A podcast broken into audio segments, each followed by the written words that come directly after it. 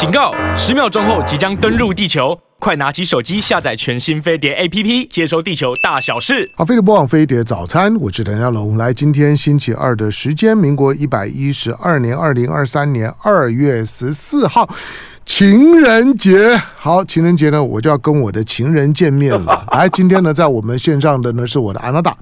好，那呃，现在呢是阳明交通大学呢神经药理所的兼任教授哈，那让他老呃老朋友了。最重要是对飞碟早餐的听众朋友来讲呢，大概没有大概。讲到他，每个人大概都会心存感激，因为他为飞碟早餐的听众呢服务了二十多年的时间，长时间的为飞碟早餐听众朋友们呢提供医学新知。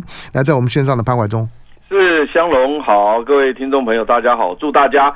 情人节快乐！嗯，好，这个潘潘怀忠、嗯、给我的感觉真的就像是老了老情人一样。好，什么什什 什么事情呢？我就有事情的时候呢，我我就咚就打电话来问潘怀忠一下。好，那呃，怀宗常就为他拉的做医学新知的准备。来，今天要谈的事情啊，那就平常你谈的事情啊，坦白讲，大部分跟我都没啥关系。所以呢，我跟你聊聊的时候呢，也就是反正听上课哈拉一下。但今天呢，大概就跟我就有关了。你有脂肪肝啊？肥肥胖啊，肥肥胖就算没有也要防了。有啦，我我哎、欸，我还我还真的没听过周围谁没有脂肪肝的，这程度的问题。我跟你讲，它是这样，它这个科学哦，就是一直在进步，你知道吧？在最早期哈，你若做健康检查，用超音波扫一扫，你有脂肪肝哦，因为人数蛮多的嘛，哈。那当时基本上是认为说啊，这个脂肪酸、脂肪肝是可以逆转的，哈，是可以可以再变回来的。然后他们也不觉得，当时也不觉得有多严重。可是大概在十几年前，快二十年前的时候呢，因为我一直都长期在做健康节目嘛，是。那大概十几二十年前的时候，我在加州的文献上面看到，就是有非常多的那种小朋友哈，嗯，因为肥胖，因为你知道美国人他小朋友肥胖很多嘛，嗯。那小朋友肥胖呢？因为脂肪肝，结果造成那个所谓的肝衰竭，嗯、就是肝硬化造成肝衰竭，必须要换肝，你知道吧？嗯、那结果结果呢？我那当时我就觉得说，哎，奇怪，这个情况怎么这么严重啊？哦，这么严重。那而且当时我看到的那个加州那一篇文章，看的也让我动容。我曾经在十几二十年前在健康节目，也是在我们的广播讲的，不知道是不是在你的广播讲的。嗯那么那是一个黑人的女孩子啊，小女孩，大概就是十岁左右吧。黑人，那因为她吃太胖啊，你也知道，在美国的黑人他们经常吃那种快餐，你知道吧？就是 fast food 吃很多，你知道吗？嗯。他们曾经有调查过，就是经济越弱势的人吃快餐的越多，啊，确实有这个现象。嗯。当然这几年快餐吃的，在不论你的经济地位上面来讲，都长。都一直在增加，嗯，就是你很有钱的人，快餐吃的比例也开始增加，但是更不要讲我刚刚讲的，如果你经济弱势的人，可能快餐吃的更多。哦，好，没关系。那这个十岁的黑人女孩因为太胖了，就后来肝脏就坏掉，坏掉以后，因为脂肪肝造成坏掉以后，她就要必须要换肝才能活，才十岁耶。不是，结果结果结果她很穷，你知道吗？他们家很穷。然后呢，那个小女孩就哭，就跟她妈妈讲说，她想要活下去。嗯，那她妈妈当然也很想救她，所以这个这个这个这个新闻就 po 在了那个呃加州的那个报纸上面。嗯，哦，大家看的都流眼泪，就觉得很很很难过。就后来就有人捐钱，你知道美国的善心人士很多嘛。嗯，后来捐钱就在那个加州的很好的医院就把这个肝脏给换掉了。嗯。那所以当时我在十几二十年前就有讲这个事情，我说这个脂肪肝可能不能这么轻易的去看它。我我觉得早期我们十三四十或者五六十年前认为这个脂肪肝可能它可以逆转啊或什么的，这个可能要小心。所以后来我就在媒体上就一直强调这件事情，没想到现在越来越确定，就医学界因为经过几十年来的确定哦，现在就是说这个脂肪肝也不能小看啊，也不能小看啊。因为为什么呢？因为他呢，呃，大概我举一个数字，大概就比如说有三十 percent 的人是有脂肪肝，对不对？哈，那很多人就是脂肪肝没什么事，没什么大事，可是他就有一小部分，大概差不多五 percent 左右啊，这个这个也是一个统计数字，大概是二到六左右，大概五 percent，平均五 percent 左右呢，嗯，它就会产生肝炎。就我们叫脂肪性的脂肪肝的肝炎。嗯，那你也知道说，它如果产生肝炎，你就知道不对了啊，因为因为你像那个 B 型肝炎、C 型肝炎这个病毒带源者有没有？嗯，那你带了这个源以后，如果你是带原者的话，那肠胃科医师不是一直在追踪你吗？啊，嗯，他就追踪你那个肝脏不能发炎，肝脏不能指数变化嘛，对不对？你如果不注意他，哦，没有去找这个肠胃科医生观察他，如果长期让他发炎，最后会怎么样？肝硬化、肝癌嘛，嗯，对不对？这个是以前我们台湾最多的这个肝癌都是来自于病毒性的这个发炎嘛，是。但是你感染，你带源这个病毒，你带源 B 型肝炎、C 型肝炎，你不见得每个人都发炎，对不对？嗯，他有的人就是相安无事啊，他就有什么？但是你要观察他哦。那那当然，现在也有科学家认为说，你长期这个这个这个带这个源也是不好，应该要把它治好。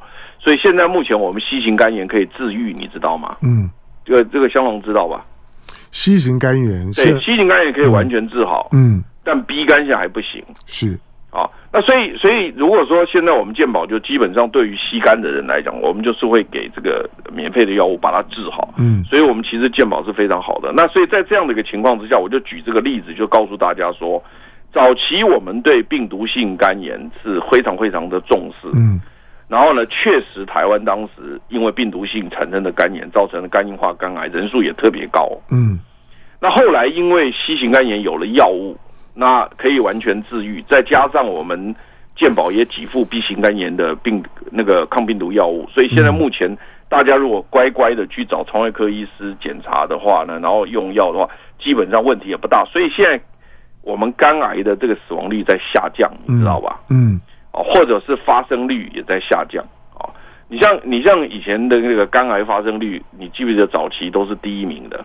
嗯，没没错啊，早早期盛行的第一名，但现在已经慢慢的被其他的癌症取代。对对对，那就是因为我们有有很好的这个台湾有很好的卫教，嗯，有很好的医疗系统，有很好的健保，就对于这个病毒性的东西已经开始压制了。嗯，可是目前西方科学家发现，脂肪肝却是一个非常重要的一个议题，因为这这些年年来肥胖的人太多，那你脂肪肝长期存在那里，它就有一小部分的人。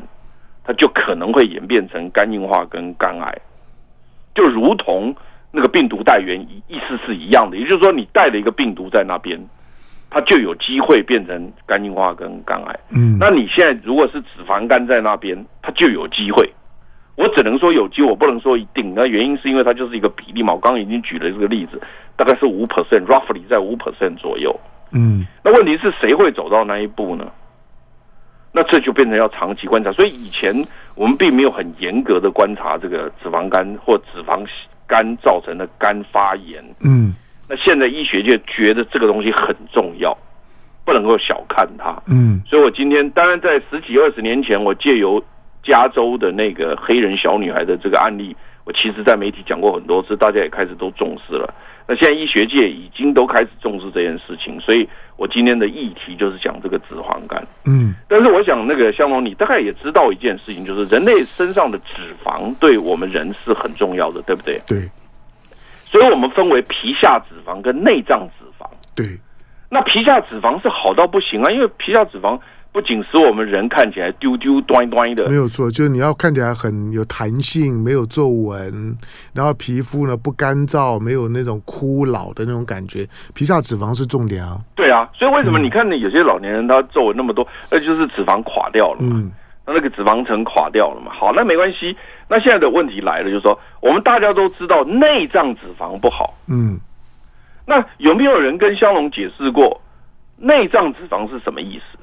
嗯，我我我来考你一下，就是因为我以前小的时候，在十几二十岁的时候，也常常听到我们医学界的好朋友在讲说，人类的这个脂肪有皮下脂肪、内脏脂肪。那皮下脂肪，我就是我就知道说，哦，原来就是皮肤下面的那个脂肪层，嗯、叫皮下脂肪。那内脏脂肪是什么意思呢？内脏内脏脂肪不就是脂肪在在内脏堆积而已吗？对，就这样啊。对呀、啊，那如果说。很好啊，我就是跟笑容聊天就很舒服，就在这里。那如果我们肝脏堆了太多的脂肪，那这个肝脏叫什么？脂肪肝。脂肪肝对。那好，接下去就有趣了。这是我今天要给大家比较新的观念，就是那如果很多的脂肪堆在肺脏，那叫什么？这就是我要问你的，就是我们常提到脂肪肝，那我们为什么没有人在谈脂肪肺？这就我要讲嘛，有嘛，就是有嘛，只是因为我们没有，就是没有人一直提这个事情。其实我的文章在五年前就讲过脂肪肺了。嗯，那那因为大家对这些东西。可能有些不，我想有兴趣的人还是有注意到我几年前写的文章了哈。嗯，那但是我今天借由你的这个，因为飞碟广播在你的影响力之下，很多人喜欢收听。没错。那我们来跟大家说明一下，就是说，如果脂肪在肝脏堆积太多，我们叫脂肪肝。嗯。如果肝脂肪在肺脏堆积太多，叫脂肪肺。嗯。如果脂肪在胰脏多，那叫什么？就。脂肪胰对，哦，香龙，我们今天第一件事情，先把这个解解释清。我们其实已经讲好几件事情。第一个事情，脂肪肝不能等闲视之，嗯，必须长期观察，你要观察他有没有发炎，这个是第一个。我们刚刚已经讲过了，这个医学界已经开始知道了，因为早期十几年前比较没有那么重视，现在开始很重视了。然后接下来我就跟大家讲说，脂肪堆积就是你你本身肥胖。你造成内脏脂肪堆积，那内脏脂肪堆积，脂肪可以堆积在任何器官里面。嗯，好，那如果说堆积在肝脏里面叫脂肪肝，刚刚我们也解释的非常清楚，就是说有一部分的人，大概五个 percent 的人，他很可能会变成肝硬化或或或肝癌，因为他肝脏一直在发炎。嗯，那我现在要请教肖老师说，如果肺脏堆积了脂肪，它会怎么样？嗯，你说，你说，你说。你说脂肪在哪里堆堆积？在肺脏多堆堆积，会影响到脂肪肺的时候，那会影响到你的你的呼多呼吸的顺畅感吗？我跟你讲，对了，你讲对了，你很棒。哦、其实它会造成气喘发生的几率升高。哦，这样好。哎呦，等下我要我我要记一下。我我这样一讲，大家就开始。我们今天把这个东西连在一起，大家就开始懂了。其实这个科学的东西哦，嗯，它是在很多地方它的理论是一样的，嗯。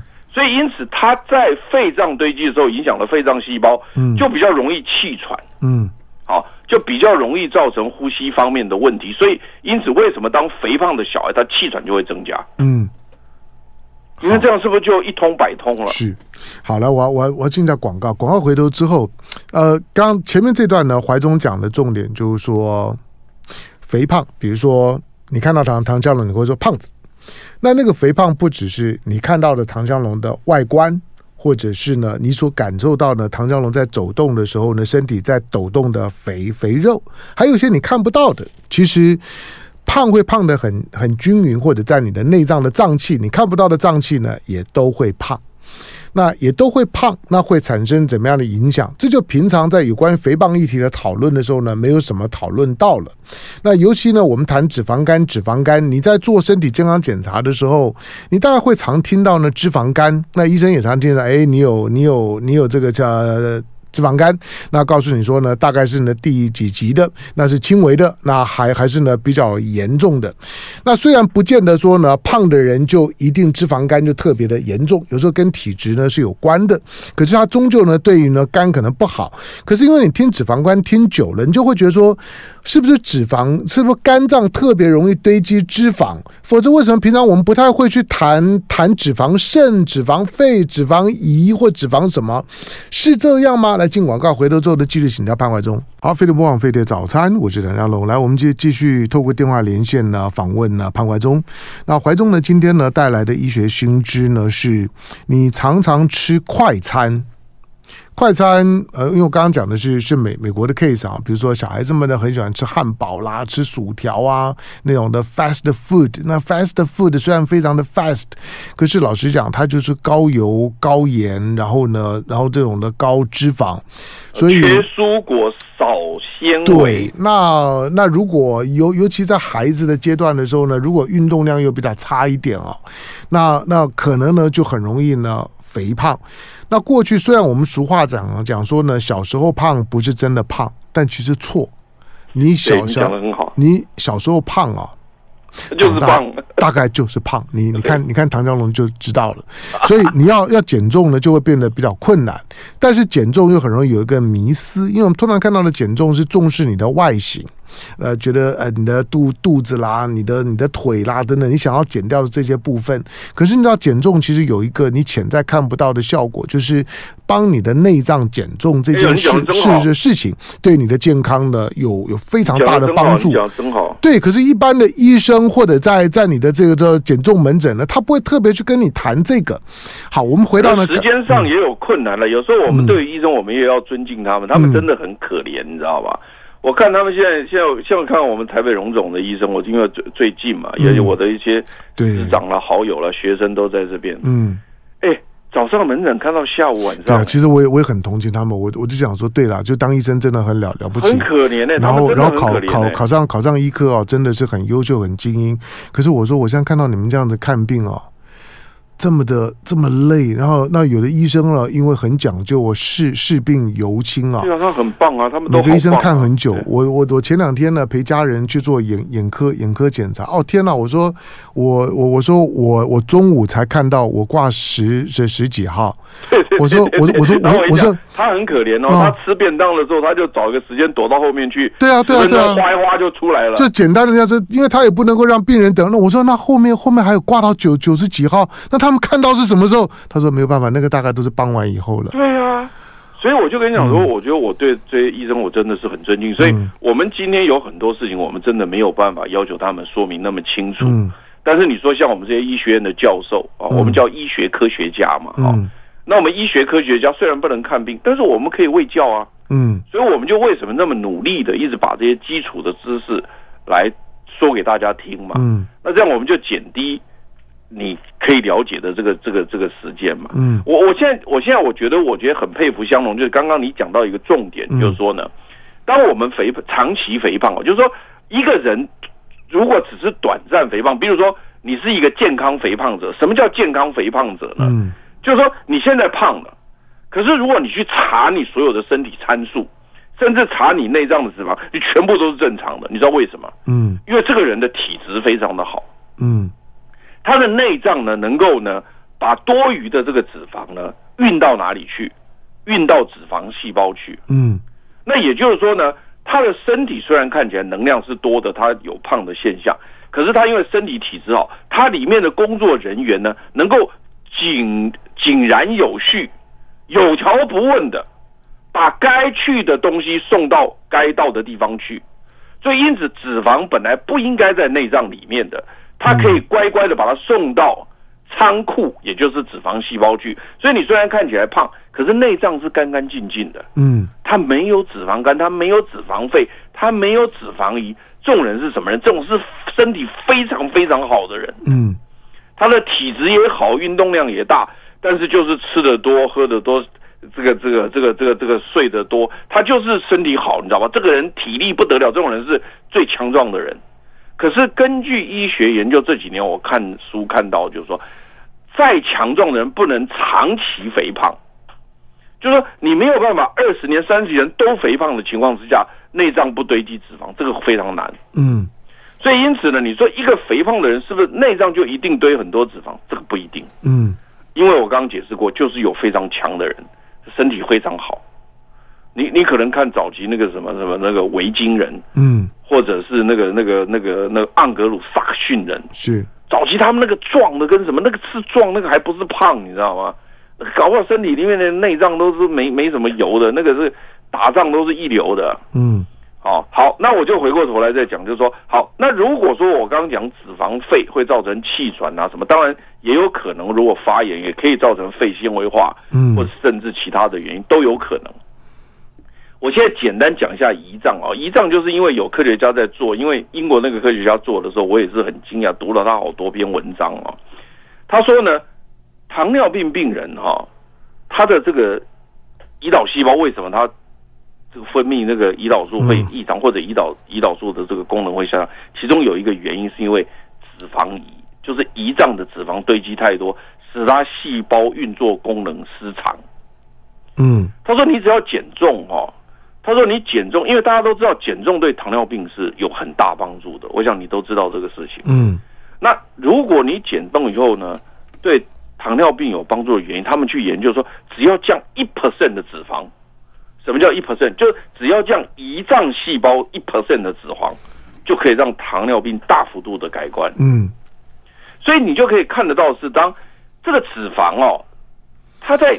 正常下它是功能很大的，我们很需要它的。嗯、是，但多了以后呢，你要乖乖送到仓库去，这也没问题。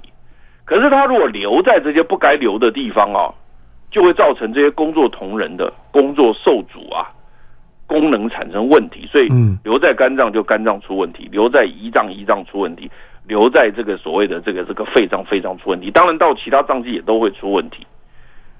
那所以，因此，在这个情况之下呢，我们现在就重点就要来了，就是说呢，如果你整体啊，你整体本身你是不肥胖的，嗯，那有没有可能那个谁，香龙，嗯，如果你整体不肥胖，你有没有可能脂肪肝？我都问你这件事情。对，就如果整体不肥胖，一般人呢就会不太注意注意，就是说呢体重的问题，注意呢脂肪摄取的问题，可是你还是会有脂肪肝的。对，那你怎么知道？你怎么这么棒？那就呃，这这个这就是我的不能说专业，是我的天天分。真的，但是没有了。但我有，我有，我过去我有跟一些医生们呢谈过这件事情，大概对脂肪肝呢是有些认识的，所以他不能够从外形去判断。虽然大致上面，你外观的肥胖呢跟你的脂肪肝呢可能是成某种正比，但是不是倒过来推说，如果你外观上面不肥胖。那你就没有脂肪肝，那是两回事情。好，我跟你讲，那这样子哈，为了要解决问题，因为你刚刚讲的是一个一个观察现象，是非常正确的观察现象。但是我们今天透过你的节目呢，我们告诉他为什么会这样子。嗯，简单讲就是说，我刚刚解释很清楚，就是脂肪本来不应该留在肝脏的，它应该要送到脂肪细胞仓库去，对不对？嗯，那现在他没有乖乖的把脂肪送到仓库去，原因有什么？第一。因为你给我太多的脂肪，我工作不了了。我只有十个人工作，你每天送五十个过来，嗯，我劳累，我过劳，我工作分量大，我做不到。这是什么原因？肥胖，对不对？嗯、因为你送太多脂肪过来嘛。我我工作同仁只有十个人呢、啊，嗯，我没有办法完成你每天都给我这么大的工作负荷量啊，所以我做不完，我就丢在那边，我不管啊。这种是肥胖造成的，对不对？嗯，好。那另外有一种情况是什么呢？我工作同仁能力不足，我十个人本来十个人工作可以做得很好，现在我十个人有有五个人啊不做了，他不做事了，你知道他去哪里了？嗯，啊，比如说呢，你喝了一堆酒，然后呢，这五个人必须去怎么样去解决酒的问题？嗯，我人哎，我我人手只有十个人，对不对？我如果没有什么特殊意外。我正常应该可以操作的很好，可是如果你今天喝了一堆酒进来，我要解决酒的问题，因为酒精代谢都在肝脏嘛，对不对？嗯、所以呢，我五个人派去解决酒，那我剩下五个人，我会不会出事？会吧，对不对？嗯、这种叫酒精性脂肪肝。是，所以你喝酒的人，长期喝酒的人，那就是很容易脂肪肝。原因就是因为我有很多的工作同仁被你搞去分解酒去了，我没空了，我其他人没空，没有没办法管这么多事了。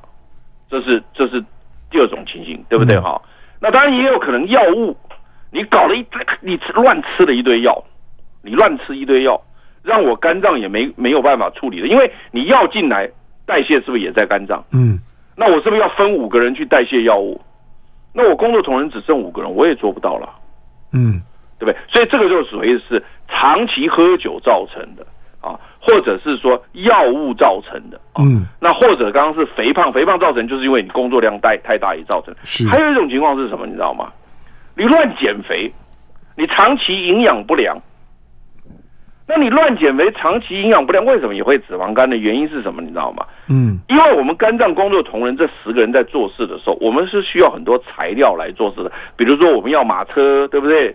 我们要有铲子，对不对？我们要有一些工具嘛。嗯，那你乱减肥，营养不良，对啊，结果我没有没有我我没有其他的东西可以做。你我虽然人在这个地方，可是我人没有工具可以做，或者我人没有没有一些这个这个所谓的帮忙，一些一些，那我也运不出去啊。嗯，所以因此你看，我现在马上就在这边就很快的讲出几个可能造成的原因。你肥胖的，对不对？嗯，很喜很喜欢吃甜食高脂的这个人，这个是因为工作量增加的。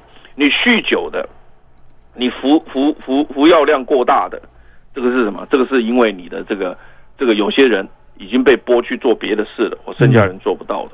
过度节食的，这个这个这个营养不良的，这个不当减肥的，嗯啊，这个是因为因为这个这个配套措施没做好，所以很多的情况都会变成脂肪肝。那但是结果是什么？结果就是脂肪留在的肝脏，造成肝脏的不舒服。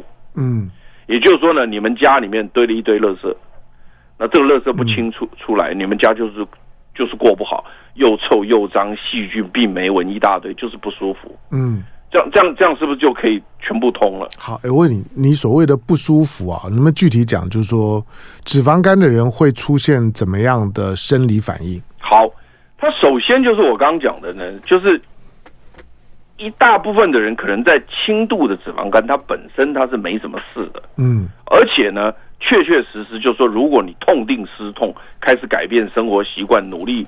健康饮食的话，它也有可能再转变成正常的肝脏。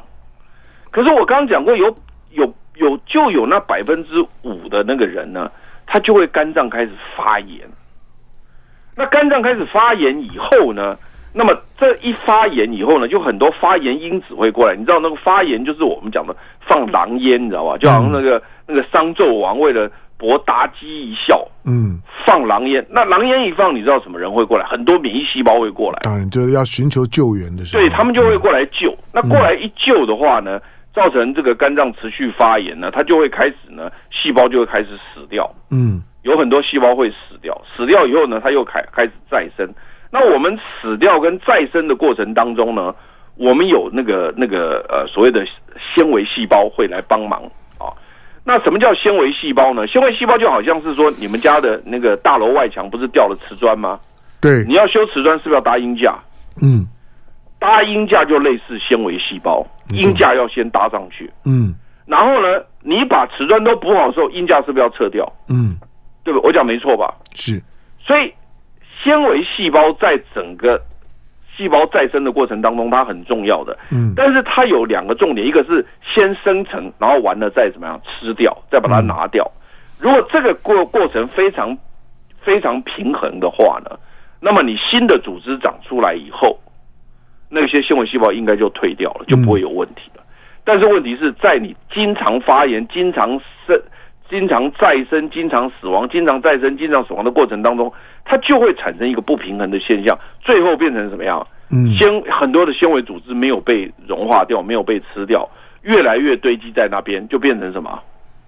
肝纤维化，嗯，肝硬化，然后最后就变肝癌，嗯，所以这就是我刚刚解释，就是你让它长期发炎以后，嗯、那就它就会有很多细胞死亡，死亡再生，死亡再生，死亡再生的过程当中。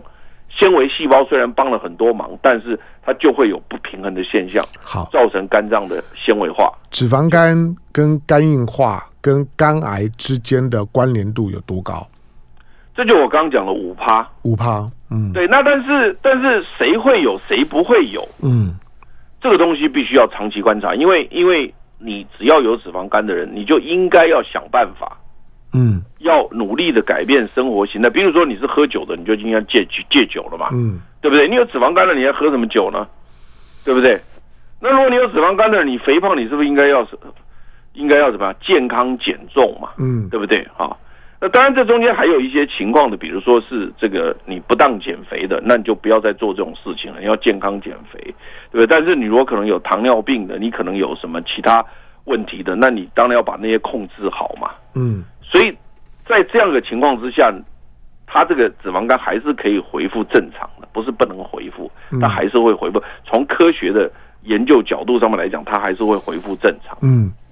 但是如果说你今天到很严重的，比如说你肝纤维化、肝硬化，嗯，因为你一般脂肪肝是我刚刚讲说，大部分是没事的，只有五趴是会有事，对不对？嗯。啊，大部分没事的人，他如果长期在那个地方。那或者越来越严重，比如说脂肪肝越来越严重，因为脂肪肝有轻度、中度跟重度嘛。嗯。那你越来越严重以后，可能你发炎的几率就会增加嘛。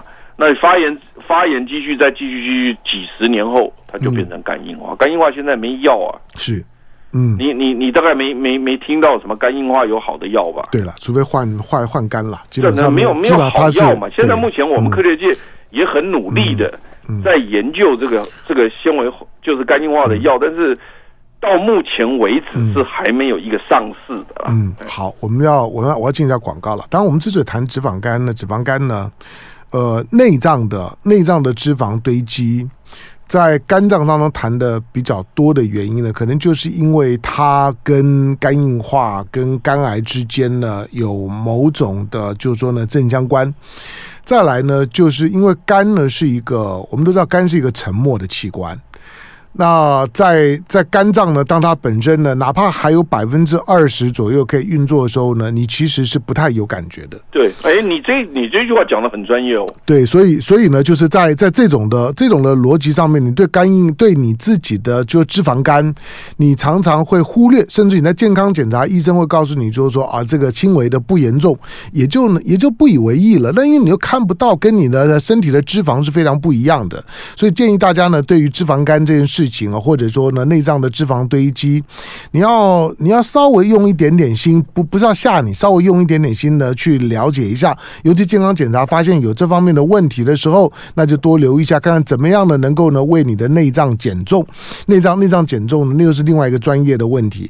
好，我进广告，广告回头之后呢，除了肥胖，除了肝硬化、肝癌、糖尿病等等这些相关的问题，或者说呢，如果是呢脂肪肺，可能呢比较容易。呢，引发呢气喘等等这方面的，就是说呢肺脏器的疾病之外，如果我已经有内脏脂肪堆积的情况的时候，那我该怎么做？进广告，回头之后继续请到潘怀忠。好，飞碟播报，飞碟早餐，我是谭家龙，来今天呢的。呃医学心智的单元，潘怀忠的时间，来，我们来谈的脂肪肝。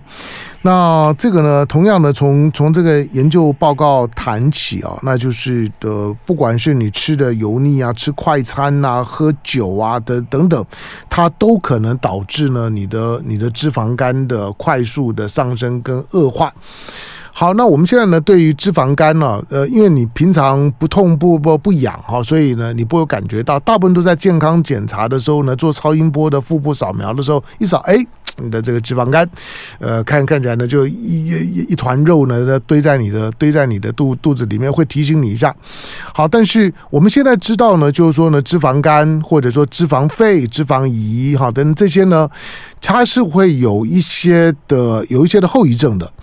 那不管是肝硬化，或者导致导致肝癌，或者是呢导致呢气喘，或者是呢导致糖尿病，好，那这呢特别提醒，因为这些的病症，任何一个上升了之后呢都很麻烦，所以如何避免，就是说呢脏器的，就是说呢脂肪堆积，看起来是你的身体健康照顾当中很重要，但是很容易被忽略，因为你看不到的一部分。